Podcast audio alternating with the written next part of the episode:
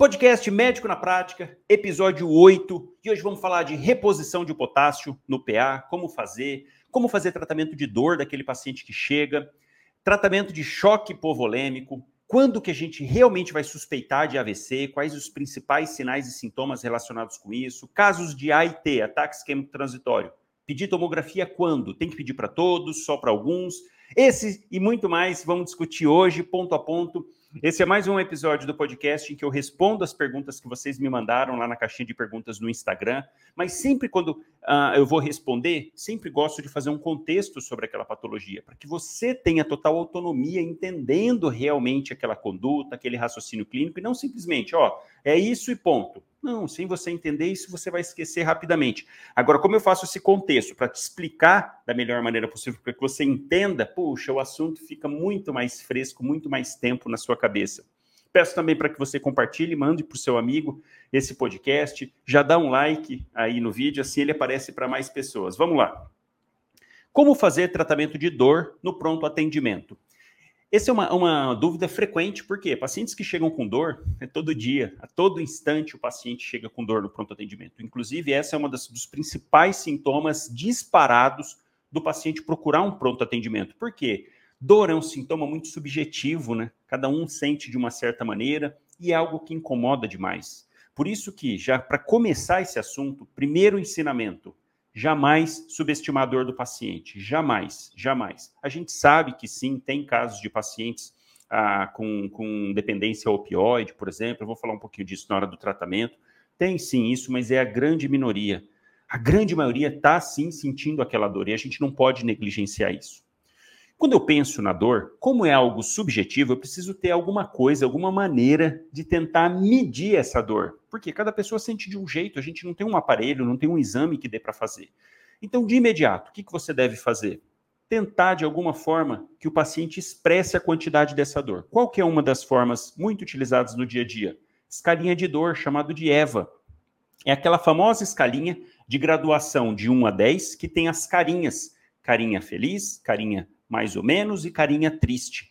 E aí o paciente pode bater o olho, é bem visual, então ele pode se enquadrar ali, né? Ele olha e fala: caramba, minha dor de 0 a 10, quanto que é? Ele te dá um número para ficar com uma forma mais objetiva, mais, uh, mais objetiva possível para poder tratar esse paciente. Então, a primeira coisa é isso: é você estratificar, quantificar essa dor que é subjetiva. Essa escalinha é fantástica, então você pergunta isso para o paciente, se você tiver, imprime ali ó, na internet, mostra para ele no monitor, fala, ó, olhando essa escalinha de dor, qual que é a sua dor? Qual que é o número? Porque dependendo da intensidade da dor, a gente tende a tratar mais ou tratar menos, fazer mais medicações ou fazer menos. Primeira coisa, então, graduar em dor leve, dor moderada e dor grave. Pensando nisso também, você não pode esquecer de que você, algumas vezes, precisa dar um, um diagnóstico, de, é, direcionar para um diagnóstico. Porque, por exemplo, uma dor de uma úlcera perfurada é uma coisa. Uma dor de cabeça, uma cefaleia, é outra coisa. Uma dor no peito é outra coisa. Então, não dá para sair passando medicação analgésico para todo mundo sem relacionar com uma hipótese diagnóstico. Essa é a grande questão, porque dependendo do que for a, possui hipótese diagnóstico, você não vai fazer medicação para dor com analgésico, com anti-inflamatório. Um exemplo, o paciente chega com uma pré-cordialgia, está fazendo um IAM. Você não pode usar anti-inflamatório. Anti-inflamatório sabidamente aumenta a mortalidade desses pacientes. Então, também não é simplesmente só tratar o sintoma. Infelizmente, com a, com a rotina do dia a dia, com a quantidade enorme de pacientes que chegam, e às vezes por não estar também atualizado sobre os principais temas, sobre os principais assuntos, por não ter tanta segurança na hora de atender, acaba que acontece de direcionar o tratamento só para sintomas. E isso vira uma rotina. Esse é o problema. Quando você está no pronto atendimento e começa a direcionar o seu atendimento para tratamento somente de sintomas, puxa vida, esse é um caminho muito ruim para seguir porque com certeza vai passar batido diagnósticos importantes. Por exemplo, o paciente chega com dor. É o que eu falei, pode ser várias coisas provocando aquela dor. E não adianta você simplesmente mascarar a dor, medicar e não tratar a causa. Ah, uma úlcera perfurada. Puxa vida, vou encher de opioide, ah, melhorou a dor, tá de alta. O paciente vai falecer em casa. Ou ainda, um exemplo clássico, tosse. Chegou com tosse. Caramba, tosse tem vários, várias causas desde tosse alérgica, doença do refluxo gastroesofágico, tosse psicogênica, laringite, pneumonia, enfim, tem uma, uma série, uma série de, de patologias envolvidas naquele sintoma. E se você sai tratando só o sintoma, só a tosse, passando xarope para todo mundo, vai passar diagnósticos, diagnósticos importantes despercebidos. Então, você gradua essa dor do paciente e faz uma história bem, colhe uma história bem colhida, faz o seu exame físico para direcionar o raciocínio clínico. E aí, focando agora, então, tratamento exclusivo para dor, um paciente que não é cirúrgico, paciente que não está com IAM, enfim. Como que você vai fazer? O ideal é você seguir uma escadinha de medicações. Primeira, primeiro degrau da escadinha, analgésicos. E aqui especificamente para o pronto atendimento, para a prática, dipirona ou paracetamol. Os dois têm eficácia semelhante. Eu, particularmente, gosto mais de dipirona, mas os dois podem ser utilizados. A gente agora tem paracetamol injetável, pena que ainda é muito caro, não está disponível em todos os locais. Mas você pode optar pelas duas. Se o paciente estiver com dificuldade para engolir, o ideal é fazer dipirona, porque dá para fazer venoso ou IM. IM não deve ser usado, não é que não pode, não deve, a absorção não é muito boa. Então, o ideal é fazer venoso. Primeiro degrau, dipirona ou paracetamol. 750 miligramas de paracetamol e 1 grama de dipirona. Pode usar sem medo, 1 grama, uma ampolinha, uma ampolinha inteira. E ó, desmistifica aquela lenda de que dipirona faz hipotensão. Isso é lenda, isso é besteira. Se fizer devagarzinho, lento, não faz hipotensão. Se chegar fazendo de uma vez, ela faz, mas mesmo assim é uma hipotensão transitória. Então perde o medo de dipirona. Esse é o primeiro degrau. Além desse, partindo para o segundo degrau, vem os famosos anti-inflamatórios não esteroidais, os AINES, de maneira geral. Então, esse é o segundo degrau do tratamento, você focar e direcionar para os anti-inflamatórios. Vamos lembrar que tem os anti-inflamatórios não seletivos da COX-2 e os seletivos da COX-2, e ainda os super seletivos. No nosso dia a dia, no pronto atendimento, o que mais tem são os anti-inflamatórios não seletivos. Então, precisa, na hora de usar essas medicações, claro, ver se tem alergia, alguma condição, mas pensar em proteção gástrica e alteração renal. Pacientes com predisposição, já com alguma alteração renal, deve evitar fazer anti-inflamatório, porque o anti-inflamatório, sabidamente, quando diminui a via da COX-1, diminui a produção de prostaglandina, a prostaglandina atua lá no néfron, melhorando a taxa de filtração glomerular. Se você tira essa substância, piora a taxa de filtração glomerular naqueles pacientes com predisposição à insuficiência renal. Então, é algo que você tem que focar nisso. Os seletivos da COX-2 e os super seletivos não têm esse efeito, nem gástrico e nem renal. Em compensação, aumentam os efeitos colaterais cardiocirculatórios. Mas esse é o segundo degrau. O que, a gente tem de, no dia a dia aí, ó, de rotina? Diclofenaco, Diclofenaco ele tem uma desvantagem que não tem formulação venosa, ou ele é IM ou é VO. Se for VO, 50 miligramas. Se for IM, 75 miligramas. O nome comercial mais conhecido é o famoso Voltaren. Esse é o que mais tem. E outro que a gente encontra com frequência é o cetoprofeno. Cetoprofeno, 100 miligramas, pode ser feito via oral, pode ser feito IM e pode ser feito é, venoso. Só um detalhe que se for fazer venoso, o ideal é diluir num sorinho de 100 ml, porque senão ele faz flebite. Essas são as principais. O que mais? Você pode ter ibuprofeno, 600 miligramas ou 400 miligramas via oral, ou gotas, também é outra opção. Pode ter tenoxicam, que já é seletivo da COX-2, melhor, melhor tolerabilidade gástrica, uma medicação melhor. E, ó, só um adendo aqui, né, ó. O anti-inflamatório, ele não prejudica o estômago na hora que você toma. Que as pessoas, às vezes, e às vezes colegas, né, ouve essa, essa ó, toma de estômago cheio, que assim não prejudica o estômago.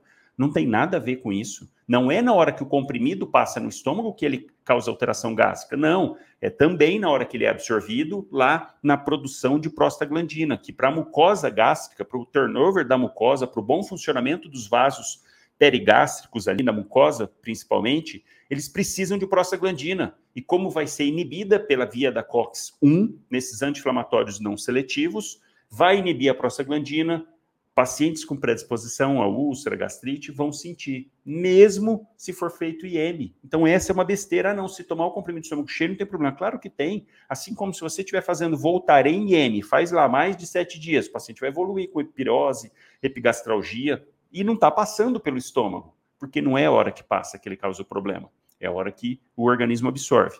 Então, esse é o segundo degrau, anti-inflamatório. Terceiro degrau, opioide fraco.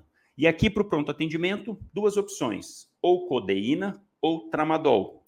Codeína tem via oral, mas não tem venosa. Então não é o que a gente encontra tão assim difundido no dia a dia. E sim o bom e velho tramadol, nome comercial mais conhecido, Tramal. Tem outras marcas, mas é o mais conhecido. Tramadol, 50 miligramas, deve diluir num soro de 100 fisiológico também, fazer lentamente e eu sugiro você acrescentar um antiemético junto. Pode misturar na mesma solução.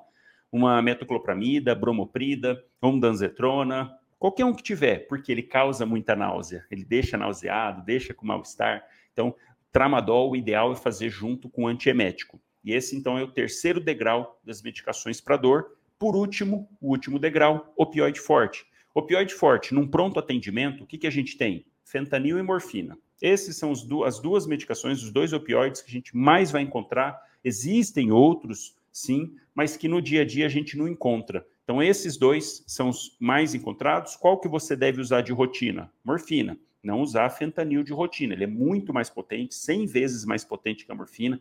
Deve ser deixado ali para na hora de intubação, para outras situações. Então, você vai partir para morfina. Agora, aqui um detalhe muito importante, um adendo aí, ó, que você não pode esquecer jamais misturar opioides ali num pronto atendimento, tudo mais no atendimento, não mistura opioide. Porque a hora que você faz um tramadol, não resolve, você parte para morfina, você perde um pouco o parâmetro dos efeitos colaterais. Porque o que acontece? Muita gente tem medo de opioide, essa é a grande verdade. Ah, não vou fazer morfina não, caramba, morfina aí, ó, dá medo fazer, o paciente pode rebaixar, fazer insuficiência respiratória, tudo mais. Não faz, perca o medo de, de, de morfina é claro, morfina tem as suas devidas indicações, tem algumas situações em que ela pode ser prejudicial, como no IAM, por exemplo, mas enfim. Não precisa ter medo de morfina para tratamento de dor. Pode usar extremamente seguro, uma medicação barata, comparado a, a, tramadol, muito mais barato que o tramadol, e ela tem uma grande vantagem. Você vai titulando a, do, a dosagem. Tramadol, você pode fazer uma dose de 100 miligramas, depois vai conseguir repetir depois de 6 horas quatro horas você já está forçando a barra. Então, ó, fiz lá 100 miligramas de tramadol, não melhorou a dor. E aí? E aí que você vai ter que esperar, porque não dá para fazer outro, outro opioide em cima. Agora, se você já parte direto para fazer morfina, você faz 2 miligramas, dali 5 minutos não resolveu a dor, faz mais 2, dali 5 minutos, mais 2, e vai titulando. Essa é a grande vantagem que eu vejo. É você conseguir ir fazendo direcionado para o paciente, individualizando o tratamento e não passando dosagem fixa. Então, ampolinha de morfina é 1 ml, 10 miligramas, você dilui ela num, numa água destilada em 9 ml de água destilada, porque 1 ml da morfina vai dar uma solução total de 10 ml, 10 miligramas. Então, cada ml vai ter 1 miligrama. Você põe na prescrição e coloca lá, ó, fazer 2 ml agora. Dali 5, 10 minutos. Melhorou a dor? Doutor, não, tá doendo ainda. Faz mais dois. Dali 5 a 10 minutos. Melhorou a dor? Puxa, o doutor aliviou bastante já, mas ainda está doendo, ainda está incomodando uma dor razoável. Faz mais dois. Então você foi titulando ali, ó, o paciente não vai rebaixar, o paciente não vai fazer insuficiência, insuficiência respiratória, nada disso. Então, essa é a escalinha que você vai utilizar de medicações para tratamento de dor. Quais as combinações que a gente faz? Sempre começar com um analgésico, a não ser que tenha contraindicações, claro, qualquer um deles, né? Alergia, você já exclui, mas sempre começar com analgésico, depois analgésico com anti-inflamatório e depois analgésico, anti-inflamatório e opioide fraco ou analgésico, anti-inflamatório e opioide forte, porque esse é outro erro que eu vejo. Ah, mas eu vou passar morfina, vou passar só morfina, fico com medo de fazer outras associações. Não, ao contrário, você deve fazer as associações, porque assim você consegue passar uma dosagem menor de opioide. Então, que interessante, você faz a dipirona, faz o anti-inflamatório, o paciente continua com dor, legal, vamos fazer a morfina. Porque assim eu vou fazer doses menores da morfina do que eu sair fazendo isola isoladamente a morfina.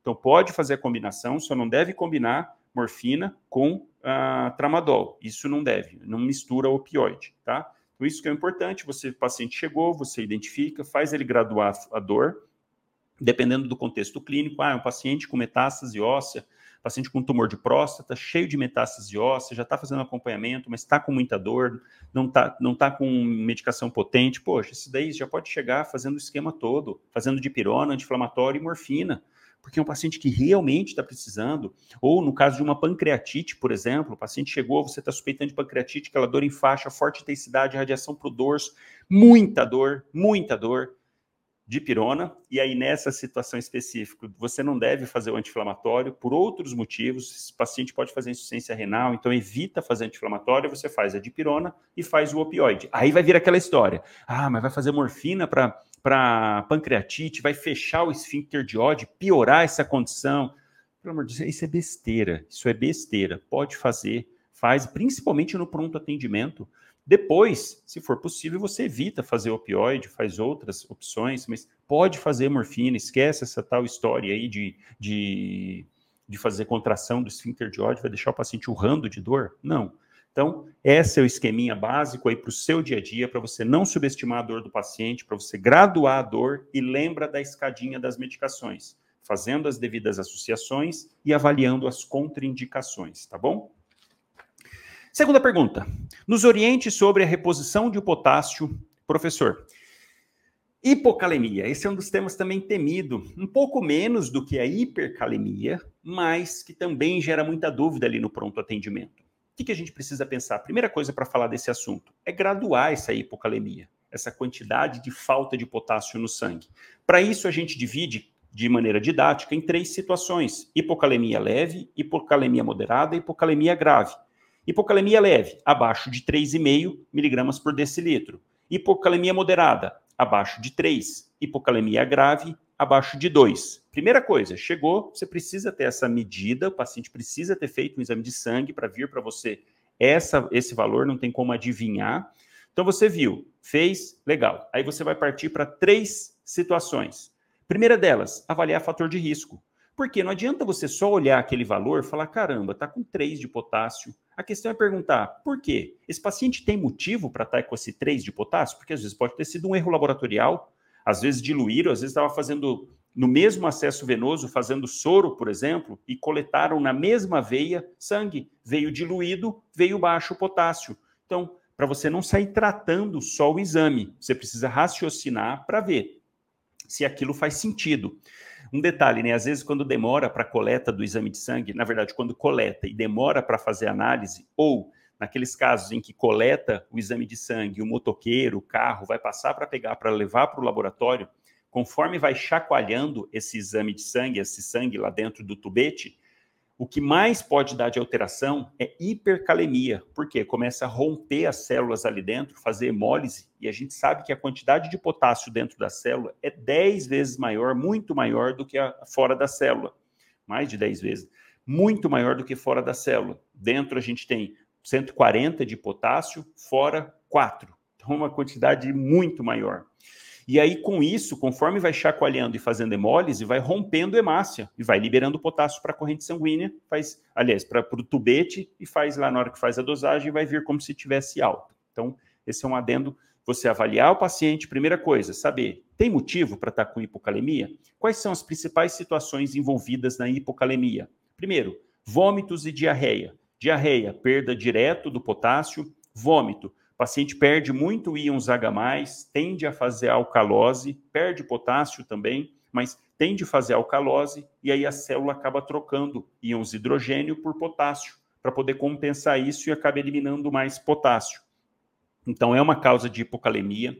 Outra causa muito frequente do dia a dia de hipocalemia, uso de diuréticos de alça, furosemida. Vamos lembrar que furosemida, lá na alça de Henle, lá dentro do néfron, na hora de bloquear a absorção do sódio, a furosemida bloqueia, na verdade, o canal de sódio, sódio potássio ATPase. Então, do mesmo jeito, ele não deixa absorver sódio para o indivíduo urinar mais e ficar com menos retenção de volume e de pressão, mas ao mesmo tempo ele também está espoliando o potássio junto. Então, uma das principais ah, uma das principais situações envolvidas no dia a dia é justamente o paciente fazendo uso de diurético que não está fazendo reposição de potássio. Então, uso de furosemida sem reposição de potássio, o paciente vai evoluir para hipocalemia. Vamos lembrar que a hidroclorotiazida age no túbulo distal, não age na alça de Henle, age isoladamente no túbulo distal, inibindo a absorção de sódio quase exclusivo. Por isso que hidroclorotiazida, os tiazídicos, não fazem tanta hipocalemia. Ele não influencia, porque ele só não deixa a absorção do sódio. E ainda existe os famosos poupadores diuréticos, poupadores de potássio, espinolactona, que não vai fazer hipopotassemia, né? Pelo próprio nome, ó, poupador de potássio. Então, que a gente vê no dia a dia é relacionado com furosemida.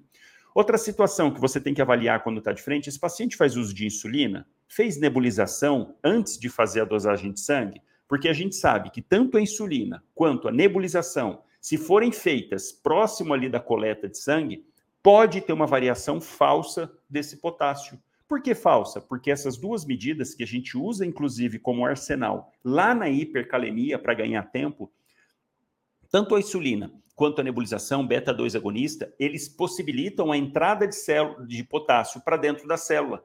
Eles fazem esse potássio se esconder dentro da célula. Então, imagina, o indivíduo chegou, acabou de fazer uma dose alta de, de insulina, porque estava lá com uma hipercalemia ou uma, uma insulina aumentada, hiperglicemia, fizeram a insulina e logo depois coletou o exame de sangue. Aí chega o exame de sangue, doutor, tem uma paciente lá em observação, ela está aí porque a glicose estava meio alta, tudo mais, e aí veio esse potássio baixo. Você tem que se atentar nisso, fala, peraí, esse potássio está baixo. Será que não foi porque acabaram de coletar depois de fazer a insulina? E aí o potássio escondeu para dentro da célula? A hora que eu tirei lá para fazer o exame, veio pouco, porque o potássio está escondido dentro da célula.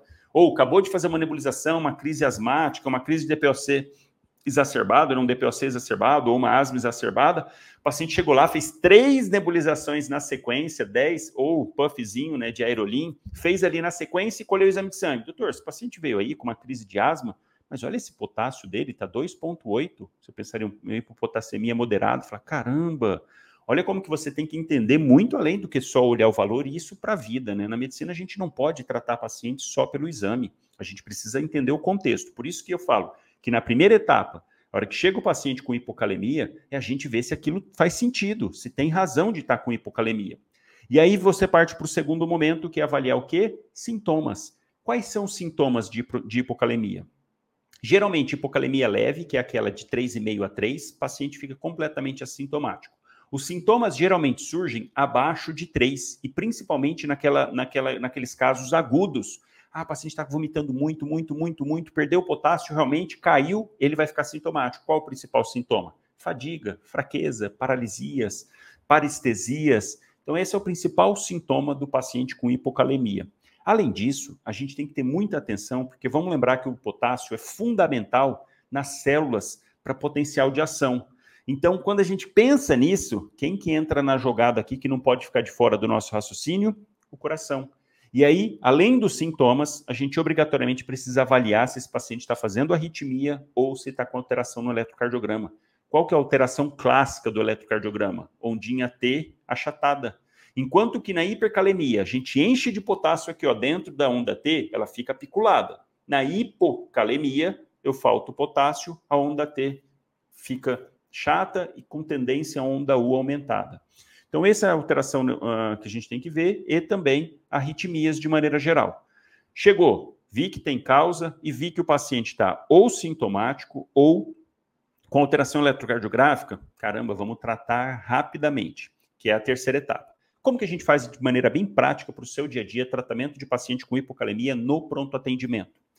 Baseado na classificação de leve, moderada e grave, paciente que chega com hipocalemia leve, 3,5 a 3 de potássio, assintomático e sem alteração eletrocardiográfica, que vão ser todos esses pacientes, você pode fazer a reposição via oral.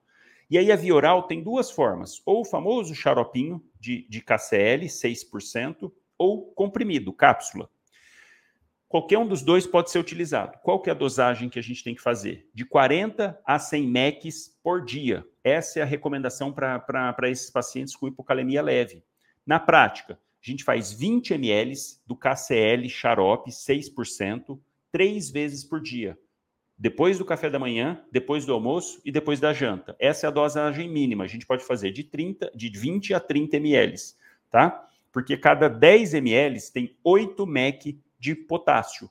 Então a gente pode fazer 20 ml depois do café da manhã, depois do almoço, depois da janta, ou se for a cápsula de 600 miligramas, a gente faz duas cápsulas de manhã, duas depois do almoço e duas depois do jantar. E aqui dá um dado interessante: sempre fazer após as refeições, sempre. Porque se você toma antes da refeição, caramba, dá uma coisa ruim no estômago, um mal-estar, o paciente reclama muito, dá muita dispepsia. Por isso, fazer ou junto com a alimentação, melhor de tudo, fazer depois. Não diminui a absorção do potássio e o paciente evita ter desconforto gástrico, tá? Essa é a forma de reposição via oral nos casos leves. E aquele caso moderado a grave, em que o paciente está sintomático e o paciente está com alguma alteração eletrocardiográfica, por exemplo. Puxa, esse daí a gente precisa fazer. Pode fazer via oral também, mas nesses casos é importantíssimo fazer a reposição venosa e não pode dar alta para esses pacientes, pelo amor de Deus. Então, oral, a gente já sabe como fazer. E a reposição venosa, que muita gente fica com medo. Como fazer reposição de potássio endovenosa para o paciente? O potássio, você tem que fazer um quadrinho assim, ó, e dividir da seguinte maneira: concentração máxima de potássio no soro e velocidade de infusão do potássio máxima. E aqui na outra, na outra prateleirazinha a gente falar de acesso venoso periférico e acesso venoso central. Por quê? De maneira geral, no atendimento, o paciente vai estar sem acesso central. Então, pensando no acesso periférico, concentração máxima de potássio num soro é 80 mEq por litro. E qual que é a velocidade de infusão máxima em acesso periférico? O ideal, 10 mEq por, uh, 10 mEq por hora, porque assim evita de fazer flebite, evita de fazer arritmias. Enquanto que se o paciente estiver com acesso central, a gente pode fazer 120 mEq, diluição de 120 mEq por litro e uma velocidade de infusão segura de 20 mEq por hora.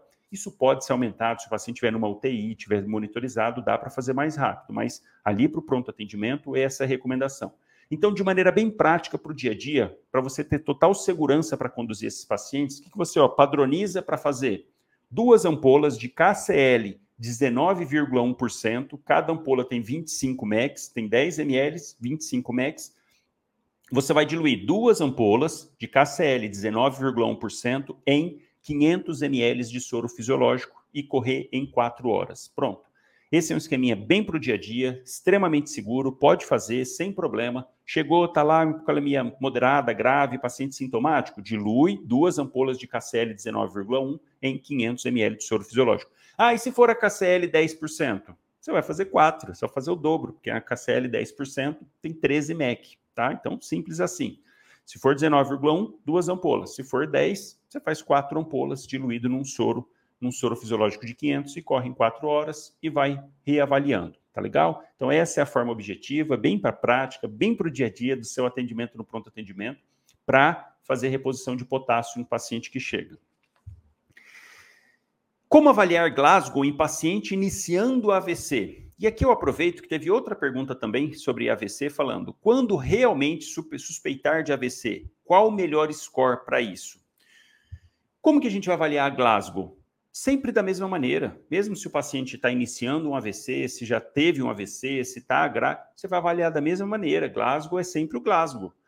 Abertura ocular, resposta verbal e resposta motora. Ponto, simples assim. Ah, mas espera aí, o paciente está com hemiplegia direita, como que eu vou avaliar? Você vai avaliar a melhor resposta motora, então avalia o lado esquerdo. Você não vai considerar onde ele está com plegia, onde ele não está movimentando, está com paresia, você não vai considerar, você considera do outro lado. Ah, o paciente está com afasia, teve lá a perda, você vai colocar na hora que fizer o score de Glasgow que não avaliável, o paciente perdeu a voz. Ele pode estar consciente, pode estar orientado, mas ele não consegue falar, está com afasia por conta do AVC. Você desconsidera. E aí, aqui nessa, nessa situação, e, e também quando o paciente está com TCE, por exemplo, o que, que você tem que valorizar máximo? A resposta verbal. Por quê? Ele pode também estar com pitose, se bem que não vai estar dos dois lados, mas pode estar com pitose de um lado, você não conseguir avaliar direito resposta, uh, abertura ocular, mas ó, resposta, ver, é, resposta motora é o que vai te direcionar. Por quê? Você está sentindo alguma dor? O paciente pode estar de olho fechado, não falar, e fez isso. Tá tudo bem com o senhor? Você pode perguntar alguma coisa aleatória para ele mostrar, por exemplo, o número. Faz o número 3 no dedo. O paciente faz isso. Caramba, quer mais do que ele está consciente, orientado, está te escutando, está interagindo, mas ele pode estar com o olho fechado e não conseguir falar. Então, se você desconsiderar os dois, você vai falar: caramba, vai dar Glasgow menor do que 8. Não. Olha aí, uma resposta motora desse jeito já te orienta muito bem. Então, segue o Glasgow na mesma sequência. Agora, pensando ainda em AVC, qual o melhor score que a gente usa? E quando que a gente realmente suspeita que um paciente está com AVC? Primeira coisa que você tem que pôr na sua cabeça: qualquer alteração neurológica de início súbita é um paciente com suspeita de AVC. Ah, o paciente estava falando, de repente começa a falar enrolado, disartria, não consegue. Opa, o sintoma surgiu subitamente. Ah, o paciente estava ali, de repente a mão cai, não consegue movimentar a mão. Opa, sintoma neurológico súbito. Ou uma forte cefaleia, uma dor de cabeça intensa, começou ali ó, de uma vez, sem nada, paciente sem antecedentes. E aí, quando fala de cefaleia, para a gente descartar cefaleias secundárias, tem o famoso SNOOP, mnemônico, né? Mas aí seria focando para falar de cefaleia, mas é um sintoma neurológico de início extremamente súbito, que o paciente não tinha Ou o paciente começa com uma vertigem inexplicável. Tá ali, ó, tá? De repente começa com vertigem. A famosa labirintite, que muita gente, infelizmente, trata como, como isso, como labirintite, sendo que dentro de labirintite, desse termo amplamente utilizado, na verdade, a gente tem mais de 30, 40 causas diferentes de vertigem. E uma delas é AVC de fossa posterior. Por isso que quem sai tratando vertigem da mesma maneira, ah, toma aqui ó, labirin, toma aqui um, um, um Dramin, para todos, vai deixar passar batido um paciente que pode estar tendo um AVC, por exemplo. Então, todo sintoma neurológico agudo, esse paciente tem suspeita de AVC até prova o contrário. É claro que você vai colher a história, fazer o exame físico, ver todos os detalhes. Qual o melhor score para isso, de frente com o paciente, para você ser mais objetivo possível no seu diagnóstico de suspeita de AVC? Tem um score muito completo, muito bacana, que é o NIH-SS, que é o score de AVC da, do Instituto Americano de Saúde. O equivalente seria o nosso Ministério da Saúde, mais ou menos, NIH, National Institute Health uh, Stroke Scale.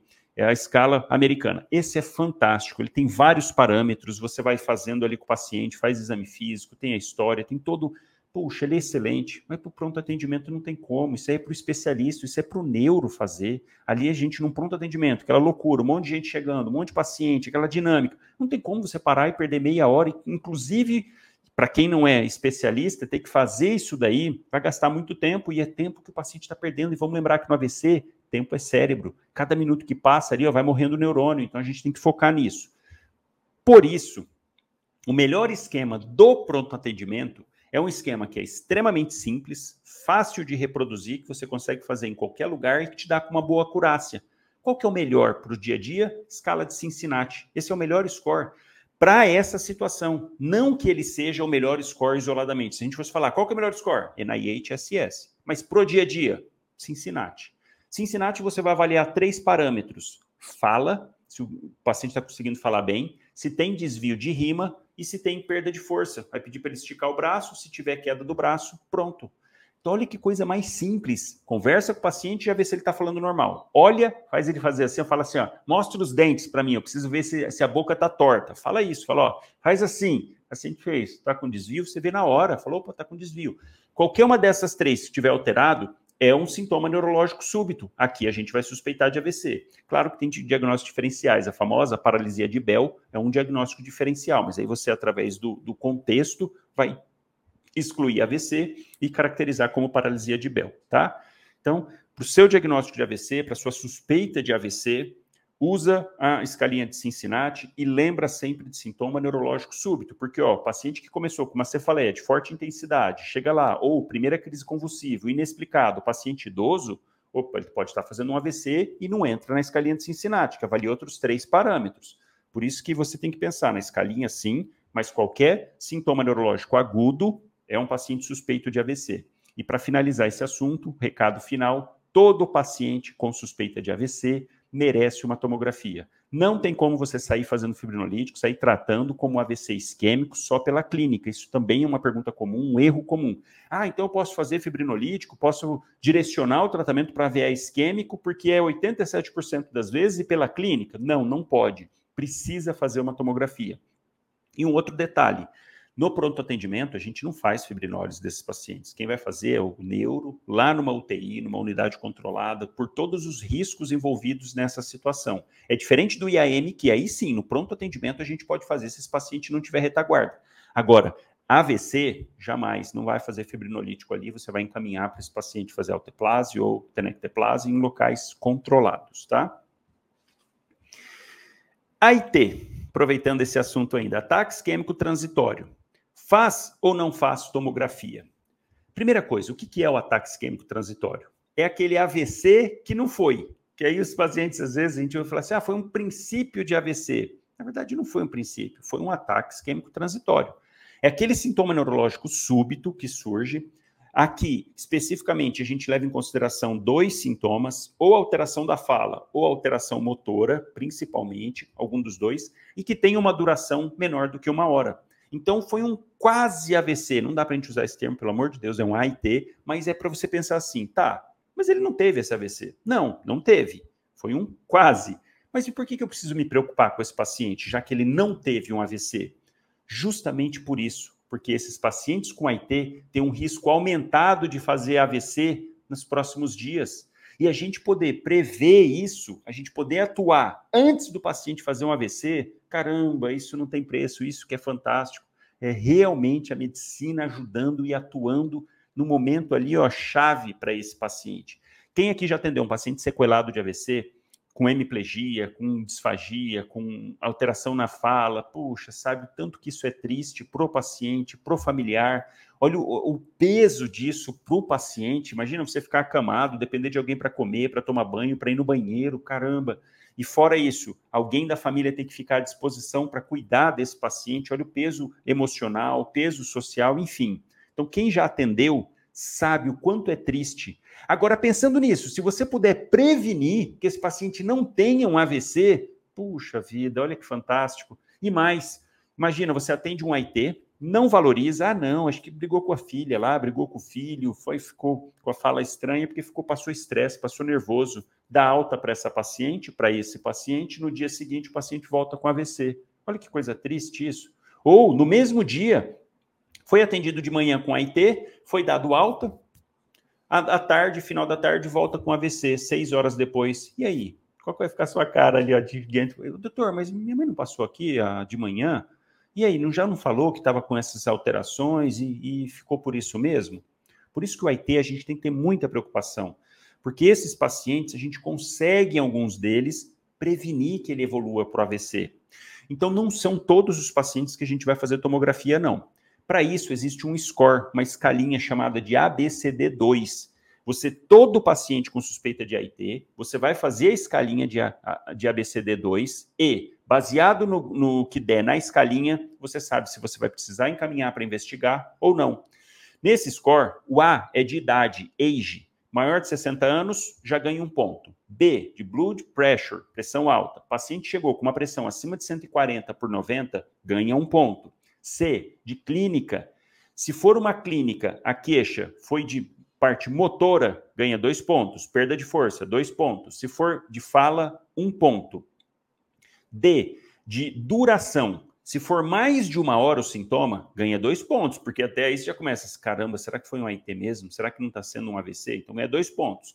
Entre 10 minutos e uma hora, um ponto. Menos de uma hora, zero pontos. E por último, outro D é de diabetes mellitus. Se, é, se tem diabetes, já ganha um ponto. Agora pensa o seguinte: chega lá, dona Judite, 62 anos, queixando que o braço ficou mole, mas que durou uns 30 minutos, depois ela foi mexendo, mexendo, ele voltou e legal. Ela chega lá com uma pressão de 15 por 9, tem 62 anos, é diabética e teve essa queixa com duração de 30 minutos e a, a parte motora.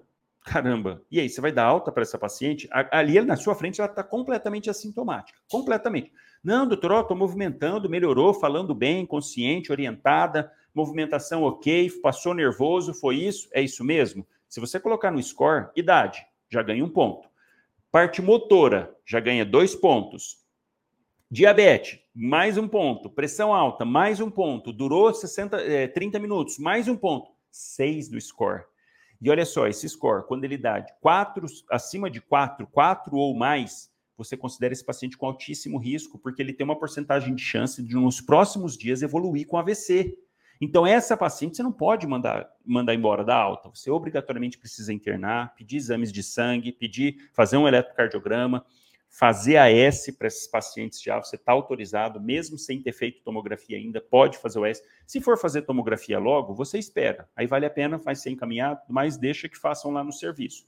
Se não for, você faz o AS ali, e se ela for demorar muito tempo para ser transferida, já entra também com clopidogrel, desde que não tenha contraindicações, tá? Mesmo sem ter feito tomografia, porque vai ter reversão completa dos sintomas. Se for um AVC hemorrágico, não tem reversão dos sintomas. Por isso que você pode fazer. E aí, se der baixo risco, quer dizer, zero pontos, um, dois ou três, você considera como baixo risco, não precisa pedir tomografia e vai encaminhar essa paciente para acompanhamento ambulatorial. Idealmente, era que ela conseguisse uma consulta com o neuro em até 15 dias. A gente sabe que isso não acontece na realidade do dia a dia, mas é essa orientação. Então, se der alto risco, score 4 ou mais, você interna essa paciente e vai encaminhar para avaliação do neuro. Vai pedir tomografia, às vezes uma angiorressonância, às vezes uma, ultrassom de carótida. Pensa o seguinte: essa paciente está lá com uma obstrução de 80%, 90% aqui da carótida ou da cerebral média, e conseguir detectar isso no exame e atuar antes que aquilo feche e dê um AVC mesmo. Olha que fantástico isso. Isso sim é verdadeira medicina preventiva, isso sim é você usando o seu conhecimento a favor do paciente. E fantástico poder é, impedir que ele evolua para uma condição tão triste que é o AVC. Então, o paciente chegou com AIT, baixo risco, não precisa pedir exames. Moderado, alto, né, acima de 4, vai pedir exame para esse paciente sim e não dê alta antes da avaliação do neurologista, tá? Politrauma inclui o X no ABCD e e fale sobre esse atendimento inicial. É muito interessante quando a gente fala de atendimento ao paciente politraumatizado. Por quê? Por que, que existe essa padronização nesse tipo de paciente? Será que é preciso? De onde surgiu essa história da padronização do famoso ABCDE no atendimento do paciente politraumatizado? Você não vai acreditar, você não vai acreditar. Conta essa história, você vai falar, mentira, mentira. Você acredita que foi um, uma pessoa que inventou essa padronização e ela não é médica? Não foi médico que inventou isso. Olha que fantástico. Na década de 90, lá nos Estados Unidos, um ortopedista sofreu um acidente com a família e foram tudo para um pronto atendimento. E ele reparou, olha só, um ortopedista, hein? Nem médico, não é não? E reparou que, caramba, cada um foi atendido de um jeito diferente. Olhou, década de 90 ou 80, cada um foi atendido de uma forma, ele, caramba, não tem padronização, não tem protocolo, não tem nada, depende de quem está atendendo. Isso é muito ruim. Para esses casos em que politrauma é 880, e sempre vem acompanhado ali ó, uma caixinha de surpresa. O paciente pode ter ruptura de, de vísceras intraabdominais, pode ter fratura, pode ter situações que chamem mais a atenção e que tenha menos risco. Olha um exemplo clássico: você chega lá diante de um paciente, está com uma fratura exposta na perna. Que você olhando, mesmo como médico, você avaliando, caramba, que, qual que é a tendência natural nossa? É focar toda a atenção naquela fratura exposta, que é o que a gente está vendo. Mas espera aí, esse paciente está com pneumotórax hipertensivo e a saturação está caindo, mas você está olhando a perna. É por isso que precisa de padronização para atendimento do politrauma. E aí, na década de 90, esse ortopedista, ortopedista, meu Deus, é, criou para a implementação do famoso ABCD. Esse ABCD é justamente uma padronização do que você deve seguir no atendimento desse paciente politraumatizado. Desde porque por prioridades de coisas que possam matar o paciente mais rapidamente. Por isso que a ah, abertura das vias aéreas. Não adianta nada eu olhar a perna, eu olhar o abdômen, se o paciente não está respirando, se não está respirando, ele não vai aguentar muito tempo. Então, essa é a prioridade, abertura das vias aéreas. B, além de ter, de não ter obstrução, tem que ver se esse paciente consegue ventilar, se o tórax dele está tudo bem, ou se teve múltiplas fraturas de arco costal, se está tendo alguma coisa que não está deixando, ele teve uma queimadura circunferencial no tórax, por exemplo, com, com uma queimadura elétrica, e está fazendo constricção, esse paciente não está respirando, ou se ele tem um pneumotórax hipertensivo, por isso que você vai seguindo. Então, A, abertura de vias aéreas, B, breathing, de respiração, C, circulação, aqui vai avaliar principalmente se esse paciente está ou não com algum tipo de hemorragia, seja essa hemorragia visível ou não. Não é se atentar só o que você está vendo no sangramento, que aqui entra o X, que eu vou falar depois. Então, C é para ver a parte de circulação, se tem, se tem sinais ou não de sangramento. D, de disability, para você avaliar o neurológico desse paciente, para saber se vai precisar entubar ou não. E E, fazer uma exposição do paciente e avaliar ele por completo. E aqui, nesse momento, dependendo da situação, você também já pode tirar ele do colar cervical e nesse momento você faz a rolagem e tira ele da prancha rígida. Então essa é a padronização. A, abertura via aérea, B, ventilação, C, circulação, D, parte neurológica e faz a exposição. Onde que entra o X nessa história toda? O X é contenção de hemorragias. Na verdade, o X surgiu em 2019 no AP, a, a, é, atendimento pré-hospitalar, não é do ATLS, é do pré-hospitalar. Então, lá, na hora que você vai, chega para atender esse paciente na rua, por exemplo, caramba, se ele está com algum sangramento visível, é o que você tem que priorizar, porque se você está vendo aquele sangramento, se você for fazer o ABCDE para depois ver o sangramento, vai ser tarde. Então, nesses pacientes, utilizar o X sim. Chegou lá, você está num local atendendo, algum familiar caiu, tal, traz, ah, os familiares trazem um paciente que caiu, alguém que vem sem ambulância. Você chega lá, tá com um baita ferimento corto-contuso aqui na região da, do couro cabeludo, sangrando, esguichando. Caramba, a primeira coisa que você vai fazer é comprimir ali, comprimir. Não é suturar, dar ponto, não é fazer todo o seu foco ali naquele sangramento, é você estancar da melhor maneira possível. Ah, o paciente sofreu uma, uma amputação traumática da perna, tá esguichando ali, ó, da femoral. O que, que você vai fazer? Um torniquete. Chegou, tá sangrando, já faz um torniquete, resolveu esse problema momentaneamente. Agora a gente parte para o ABCDE. Essa que é a questão do X. Se tem sangramento ativo, vai fazer o X, vai fazer estancar esse sangramento da melhor maneira possível e mais rápido possível. Estancou, você volta para o. Aí sim você segue a sequência do ABCDE. Um detalhe aqui importante no D é que nesse primeiro momento não é para você fazer toda a avaliação desse TCE. Na verdade, você deve fazer o ABCDE duas vezes. Primeiro, rapidamente, vendo as principais causas ali de morte imediata. Então, se tem alguma fratura, se tá, o paciente está broncoaspirando, se caiu lá, estava com uma prótese na boca, se está ocluindo, você corre lá rapidão para resolver esse A. Vai ver o B, se tem alguma coisa gritante, como um pneumotórax hipertensivo com um paciente instável, um tamponamento cardíaco, tríade de Beck, para você corrigir o mais rápido possível. Ah, tem um tamponamento, tem um pneumotórax, já fura ali o tórax, pronto. Desfez o pneumotórax hipertensivo, transformou ele num pneumotórax aberto. Legal, continua. Depois vai lá drenar esse tórax e reavaliar. Continua. Chega no C, vê se tem algum sangramento, se tem alguma coisa já para começar a correr. Vixe, o paciente está chocado, está hipotenso, quer dizer, choque grau 3, pelo menos, já começa a correr cristalóide aqui urgente, para depois eu voltar para ver de onde que pode ser isso. Parte para o D. O D, você simplesmente vai ver o Glasgow. Nesse, nessa primeira passagem, é você observar o Glasgow. Se tiver menor do que 8, menor ou igual a 8, já providenciar tubo e entubar o paciente. Se tiver maior do que 8, pode ser 10, 12, você vai esperar para depois fazer uma avaliação minuciosa. E o E vai rapidamente virar o paciente, tira a prancha rígida, tira todos os pacientes, não deixar na prancha rígida, tira na hora que fizer o um movimento de rolagem em bloco, todo mundo para manter a coluna alinhada. E nos casos possíveis, você pode tirar o colar cervical nesse momento também. Aí que você vai voltar cada um do A, do B, do C, avaliando tintim por tintim ali, fazendo uma, uma avaliação muito mais precisa de cada uma dessas regiões, para você poder conduzir da melhor maneira possível, tá? Então, o atendimento inicial é você fazer o apanhadão rápido, descartando aquilo que está mais gritante ali, que pode matar o paciente rapidamente, para depois sim você avaliar com mais cautela, com mais cuidado, passo a passo, e se chegar com sangramento agudo, visível ali, claro que você começa pelo X, tampando esse sangramento. E para finalizar, a última pergunta aqui, já está dando tempo também. Conduta no choque hipovolêmico. Então, aproveitando o tema de politraumatizados, o que, que a gente faz nesse paciente que está com choque hipovolêmico? Primeira coisa é você conseguir definir que esse paciente está em choque hipovolêmico. Por quê? Se ele chega com sangramento ativo, vivo, vivo, visível, tudo bem, fica mais fácil.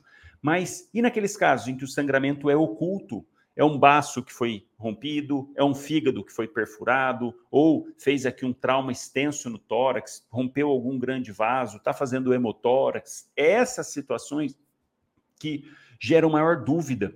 Porque a hora que chega esse paciente, a gente precisa avaliar rapidamente, seguir o ABCDE e no C, focar nessa questão, se ele está tendo um choque, provavelmente hipovolêmico ou não. Aqui caberia também o um entendimento mais profundo dos quatro tipos de choque: obstrutivo, cardiogênico, hipovolêmico e distributivo. Se você precisa dominar esse assunto também. Focando especificamente no choque hipovolêmico, como que a gente avalia esse paciente? Pelos sinais vitais. Os sinais vitais é aquilo que o organismo vai estar te falando exatamente o, o quanto de sangue ele perdeu.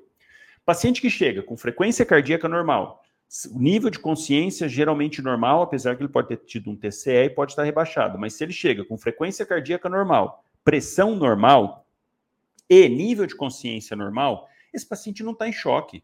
Não está. Se tiver, é um choque grau leve.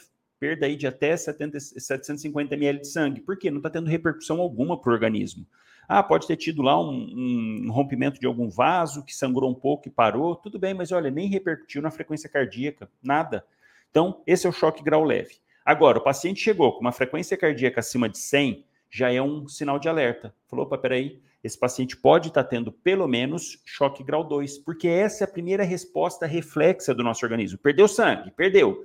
O organismo pensa, caramba, mas eu preciso continuar mandando sangue para o corpo inteiro. Mas se eu estou com menos volume de sangue, eu tinha 6 litros, agora eu estou com 5. que, que eu vou fazer? Vou bombear mais sangue, vou acelerar o coração, descarga adrenérgica, vou acelerar para jogar mais sangue mais vezes. E além disso, essa descarga adrenérgica tende a fechar mais os vasos também, para não deixar cair mais ainda a volemia. Então, ó, primeiro sinal e sintoma que você vai observar nesse paciente, taquicardia. Se você pegou o paciente com taquicardia, vai excluir dor, porque dor também pode fazer ficar taquicárdico, mas até prova contrária, esse paciente com frequência cardíaca acima de 100 é um paciente com choque grau 2. E grau 3, quando que você vai pensar? Quando a pressão já está caindo. Paciente que já chega com uma pressão menor do que 10, opa, esse paciente já perdeu pelo menos 1.500 ml de sangue, 30% da volemia. Pelo menos. Então, o paciente vai chegar a taquicárdico e vai chegar hipovolêmico. E eu estou falando para você justamente os marcos. Choque grau 1, tudo normal. Choque grau 2, qual que é o marco? Taqui, taquicardia. Choque grau 3, qual que é o marco? Hipovolemia. Chegou hipovolêmico, choque grau 3, ponto. Correr até o soro cristalóide, eu vou falar de como conduzir nesse caso, mas você já foca ali para fazer de tudo. E choque grau 4?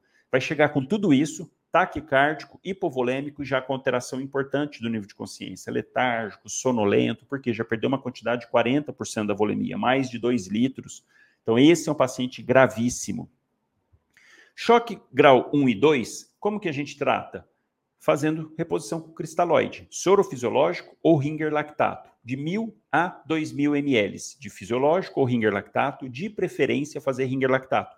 A gente sabe que o soro fisiológico não é tão fisiológico assim e que sempre que for possível dá preferência para quando for fazer grandes volumes, sempre dá preferência para ringer lactato. Principalmente que nessas situações de trauma a gente tem que é, evitar a tríade letal do trauma, que é o paciente fazer hipotermia, acidose e distúrbios de coagulação. Então, qual que a gente consegue melhor prevenir isso ajudando é fazer ringer lactato, principalmente paciente choque grau 1 e 2, é isso que você vai fazer. E choque grau 3 e 4? Caramba, aqui esses pacientes precisam. Concentrado de hemácia, plasma e plaqueta. Concentrado de hemácia, plasma e plaqueta. É essa a indicação atual. Chegou, choque grau 3 e 4, se fosse possível, a gente sabe que não é, dependendo principalmente da maioria dos locais, se isso chegar num local que tenha retaguarda, que tenha um Hemosul, um, um, um, banco de sangue, caramba, chegou fazer uma bolsa de concentrado de hemácia O negativo, mais uh, um concentrado de plasma e um de plaqueta. E vai repetindo, e vai repetindo reavaliando o paciente. Esse é o melhor, porque a gente diminui a chance de fazer justamente a tríade letal no trauma. Quanto mais soro a gente vai fazendo, é pior. Mesmo que seja o ringer lactato, que ele é melhor, mas quanto mais soro sem fazer os hemoderivados, o paciente invariavelmente vai evoluir para acidose, vai evoluir para uh, alterações de coagulação, porque vai começar a faltar os fatores de coagulação, vai começar a faltar plaqueta por conta da perda que o paciente teve de sangue. Então, por isso que quando chega, tá, o que, que você vai fazer? Se você está no pronto atendimento, está numa UPA, não tem sangue, vai correndo ringer paciência. O ideal seria ringer aquecido, que é outro problema que a gente também não tem no dia a dia, né? Como aquecer esse ringer. Mas aí seria padrão top ouro, mas a gente não tem. Então você vai fazendo ringer lactato e nesses pacientes você tem que pensar, caramba, vai correndo volume e já começar a ligar para encaminhar, porque esse paciente vai precisar ir para cirurgia, a gente precisa estancar o sangramento. O tratamento principal é fechar a torneira onde está vazando sangue. Ah, foi uma ruptura de baço, tem que ligar a esplênica. Ah, foi um trauma muito extenso no fígado, rasgou o fígado, tem que ir lá rafiar o fígado, você não vai parar. Ah, teve uma fratura de bacia, vamos estabilizar a bacia do paciente amarrando, principalmente se for em livro aberto, vamos fechar, estabilizar, mas ah, teve uma, uma ruptura de ilíaca, vai precisar operar esse paciente. Então, precisa estabilizar o máximo possível, já encaminhar, tentar ao máximo encaminhar para um serviço que tenha serviço de cirurgia, e a gente aqui está autorizado também a fazer o transamin, ácido tranexâmico pode fazer. Qual que é a dosagem do transamin para esses pacientes? Um grama. São quatro ampolas, cada ampola tem 250 miligramas. Você vai fazer quatro gramas, de preferência nas primeiras horas. O ideal é que faça até três horas. A gente pode fazer até oito, mas com resultado bacana, até três horas. Faz e vai repetir depois a dosagem depois de oito horas. Então já faz o soro, faz o transamin e ó, correr com esse paciente, porque ele não vai durar muito tempo se não fechar o local do sangramento tá? Então é assim que a gente conduz choque hipovolêmico. Primeiro eu classifico se é grau 1, 2, 3 ou 4, e baseado no grau, se for 1 e 2, só cristalóide, se for 3 e 4, cristalóide, de preferência Ringer. hemoderivados e transamin. Tá legal? Então, de uma forma bem objetiva, bem para o dia a dia e correr com esse paciente para um centro de referência. Tá legal, pessoal? Então, esse foi mais um podcast Médico na Prática, episódio 8, com temas importantíssimos do seu dia a dia. Se você gostou, compartilha, manda para o seu amigo. Tenho certeza que ele vai aproveitar bastante, tá bom? Espero que você tenha aproveitado que sirva aqui ó, muitas lições para você anotar, para você usar para o seu dia a dia, porque é esse o objetivo, é trazer informações para a prática, realmente para o dia a dia, de uma forma bem objetiva e que você consiga ter essa autonomia para fazer isso, tá bom, pessoal? Grande abraço para todo mundo e nos vemos na próxima live. Um abraço.